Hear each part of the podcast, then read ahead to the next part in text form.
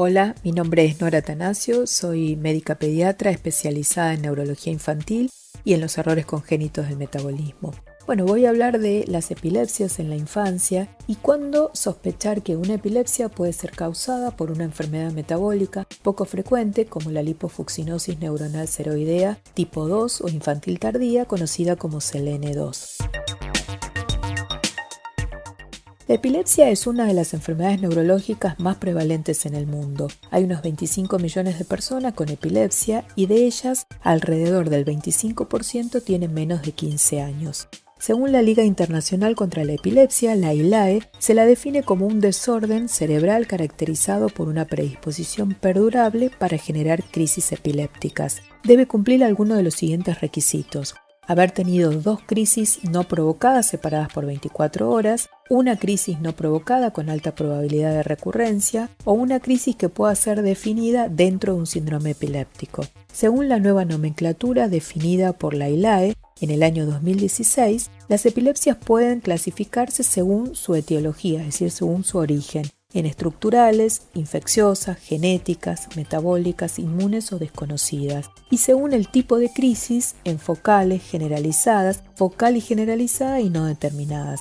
En pediatría las epilepsias se presentan frecuentemente como síndromes epilépticos y a qué llamamos síndromes epilépticos a un grupo de entidades que presentan características clínico-conductuales y electroencefalográficas similares. También es necesaria la asociación de, por ejemplo, un tipo de crisis epiléptica, como las ausencias, electroencefalogramas ictales e interictales característicos y componentes clínicos como edad de comienzo, característica de las imágenes y curso clínico.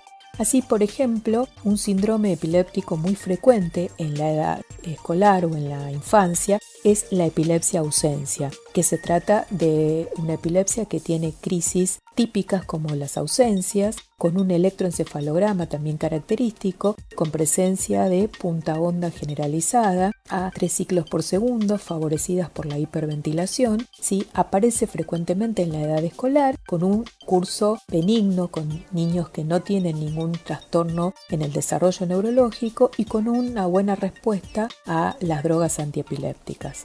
Ahora, las clasificaciones y definiciones deben ser útiles para nuestra práctica clínica. Así, cuando nosotros recibimos un paciente que inicia con convulsiones, lo primero a descartar es si hay una causa aguda, es decir, si tuvo un traumatismo craneoencefálico, una hipoglucemia, una meningitis. Y una vez que descartamos estas causas, y si pensamos que puede haber una predisposición crónica a tener convulsiones y se sospecha el diagnóstico de epilepsia, se debe evaluar si corresponde a un síndrome epiléptico idiopático, es decir, que estamos frente a un niño con un desarrollo neurológico normal y que no impresiona tener una lesión del sistema nervioso central. O si estamos frente a un síndrome epiléptico sintomático, es decir, donde hay una injuria en el sistema nervioso y que este puede ser estructural, metabólico, genético. Ahora, es imprescindible pensar en los errores congénitos del metabolismo cuando hay una epilepsia, porque entre el 40 y el 60% de los errores congénitos del metabolismo pueden tener en su desarrollo, en su evolución, epilepsia, una epilepsia verdadera o crisis convulsivas aisladas. Y el diagnóstico precoz nos va a permitir en aquellas enfermedades metabólicas que tienen un tratamiento específico evitar secuelas neurológicas graves e incluso evitar la muerte y por supuesto cambiar el curso de la enfermedad y en aquellas en las que no tienen un tratamiento específico, igual el diagnóstico precoz nos ayuda mucho porque nos permite utilizar drogas epilépticas, antiepilépticas adecuadas y evitar aquellas que pueden empeorar el curso clínico, como por ejemplo el ácido valproico en las enfermedades mitocondriales o en los trastornos del ciclo de la urea, y también brindar a la familia un consejo genético. Ahora, ¿cuándo sospechamos que una epilepsia puede ser de origen metabólico? Bueno, cuando la edad de presentación es temprana, cuando hay retraso o regresión en el desarrollo de estos niños, es decir, que hay pérdida de pautas madurativas que ya se habían adquirido, cuando hay resistencia a las drogas antiepilépticas y se transforman en epilepsias refractarias, también cuando hay determinadas alteraciones en las neuroimágenes, como por ejemplo una atrofia cerebelosa progresiva, como pasa en la enfermedad CLN2, también cuando asocian trastornos del movimiento o cuando hay una afectación extraneurológica, como por ejemplo una hepatoesplenomegalia o una miocardiopatía hipertrófica, como suele pasar en las enfermedades de depósito, o cuando hay compromiso ocular o muscular, como vemos por ejemplo en las enfermedades mitocondriales.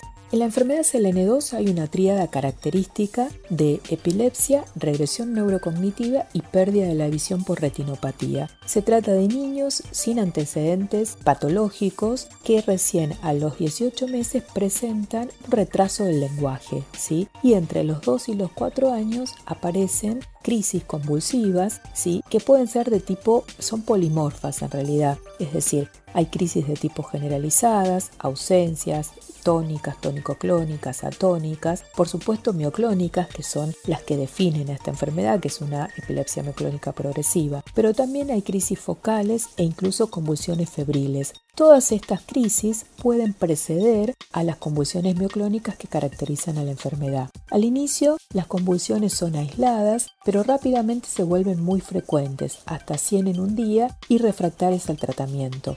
Ahora, un elemento que aumenta sensiblemente la sospecha diagnóstica es que estos pacientes presentan en los primeros electroencefalogramas una respuesta fotoparoxística a la fotoestimulación a baja frecuencia entre 1 y 3 Hz en el electroencefalograma realizado en forma precoz. Esta respuesta generalmente son paroxismos de ondas agudas que predominan a nivel posterior. Entonces, esto es muy importante porque en un paciente que inicia ¿sí? con convulsiones o con una epilepsia entre los 2 y los 4 años y con antecedente de un retraso del lenguaje, un electro ¿sí? con fotoestimulación a baja frecuencia con esta respuesta fotoparoxística nos aumenta altamente la sospecha diagnóstica de esta enfermedad CLN2 y la verdad es que podemos cambiar el curso de esta enfermedad si hacemos un diagnóstico precoz. También es importante saber que en la CLN2, en la enfermedad CLN2, las neuroimágenes precozmente puede haber una atrofia cerebelosa acompañada de lesiones en la sustancia blanca como hiperintensidad a nivel de sustancia blanca periventricular. Esto es muy importante porque